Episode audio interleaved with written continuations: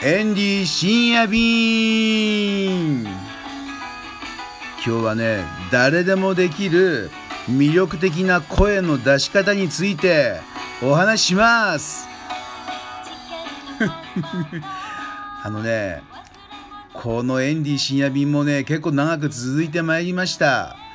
でねエンディもねあのー、まあだいぶ慣れてきたんですけれどもあのまだまだっていうところも実はあるんですよ。でねどうしたらあのまあ魅力的な声が出せるかっていうことについてまあエンディもねエンディなりにいろいろ考えてやってるわけですけれどもあのやっぱりね声っていうのはあのいいよね。あのまあ、話し家さんとかね、まあ、芸人の方モノマネの方あと歌手の方とかねあとは、まあ、営業マンの方とかあとテレフォンアポインターとかね結構声が大事じゃないですか。で魅力的な声っていうのがやっぱりあの天性でねあるんだなとかいうふうにみんな考えてしまいがちなんですけれどもエンディはねそうは思ってないんですよ。やっぱり自分のなんかねこの声の出し方っていうかそういうのをあのものにすれば誰でもねあの魅力的な魅力的っていうのかなあのあこの人の声あいいねあの居心地いいねみたいなねなれると思うんですよ。まあ声紋っていうね、まあ、指の指紋と同じように人それぞれねやっぱりこの声帯から発する声のあの何て言うのかなまあ 門があのあるって言われてますけどもねやっぱりねあの一人一人声はね、まあ、多少似てますけどもねあの違うもんなんで魅力的なね声の出し方自分の存在感をあの出していけるんじゃないかなってちょっと思ってるんですよ。それでえー、声の出し方エンディもねあの自分の声がそんなに好きではなかったんですよね。例えば小学生の頃はですね卒業の挨拶とかあるんですよ。挨拶っていうのかなあの順番にこう言ってくやつ「先生在校生の皆さん今までなんか、うん、ちょっと忘れちゃった あのもう一回やってみようかあの先生在校生の皆さんどうもありがとうございましたっていうそんなやつをね あの順番に言っていくんですよ1フレーズずつ。でエンディはねこれあの暗い思い出があってこの小学校6年の時にね卒業のこのこれをねやらせてもらえなかったんですよ。なぜかというと声がこもっちゃってあの声の通りが悪いからダメだなんて言われてねこれやらせてもらえなかったんですよね。まあ、そういうのが小学校6年生の時にあっちゃったもんでそれからね自分の声がねどうもねあの好きになれなかったんですよね。でまあ高校生とかあ中学生の時か中学生になるとあの8ミリ映画っていうのを取り出してで自分でも8ミリの映画にね あの自分自身で出たりするわけですよ。あの確か中学の時にはね何ていう映画だったかなまああの映画監督役とかでも出たりするんですけどもで自分のね喋ってるのを見るとなんかこうかすれてて何言ってんだか分かんなくてどうもダメだったんですよね。で、まあ、大学そしてえー、まあ、バンドをやりだして、まあ、それでもね自分で歌っちゃったりするんですけどもどうしても自分の声をねあのまあ、レコーディングスタジオとかで録音して聞くとねなんだこれはっていうふうにねあのちょっと理想の声と違うぞみたいなのがねやっぱあったんですよ。まあ、そこであの、まあ、ライブハウスとかだとねあのどうしても「すいませんあの高音ちょっと上げてもらえます」とか「中音部ちょっともうちょっと上げてください」とかねなんとか自分の声があの通るように工夫その PA さんの力を使ってあのやってもらおうなんてねちょっと思ってたんですよ。まあ、そういうのがあって、まあ、とにかく自分の声が好きになれなかったんですよね。で自分の声これどうしようかなっていうふうに思ってた時に細野晴臣さんのあの本を読んで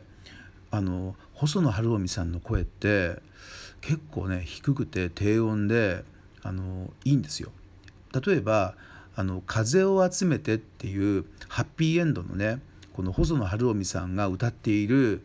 あの曲があるんですけれどもこれもね低音ですごくね渋いんですよ。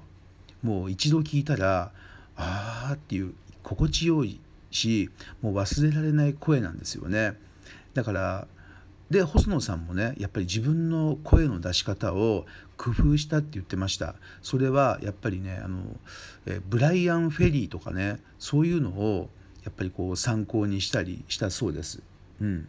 でということでねエンディもこれねどうしようかなってずっと思ってたんですよ。で、まあ、この「エンディ深夜便も」あの、まあ、これやるようになってだいぶ滑舌も良くなってきたしあの自分でこう聞き返してみてあこれねあ心地いいなって思う回とあのあちょっとこれあのダメだなっていうねあの回があるわけですよ。でキスのうまい女の子の巻っていう、まあ、2回目か3回目にやった回があったんですけどもこれのね声のねあのこれの声はあのエンディ自分で聞いててもね心地いいんですよね。ああこういう声を毎回出したいなってあの思いましてで最近はちょっとねあのやや高くなって声がね自分でもねあのこうちょっとはしゃいじゃってるなっていうのがあってねあんまり好きじゃなかったりもするわけですよ。うん、で、えー、どういうこのねキスのうまい女の子の巻の、えー、なんでこれ自分で心地いいのかなって思ったかっていうとこれ深夜だからね深夜便だからちょっとやっぱり抑えたトーンの方がいいと思ったんですよ。で今回のこの今喋ってるトーンがどうなってんか分かんないですけどあの自分で見たらねあのこの声をあの聞いてみてあのギターに合わせてみたんですよ。そしたら F この辺のね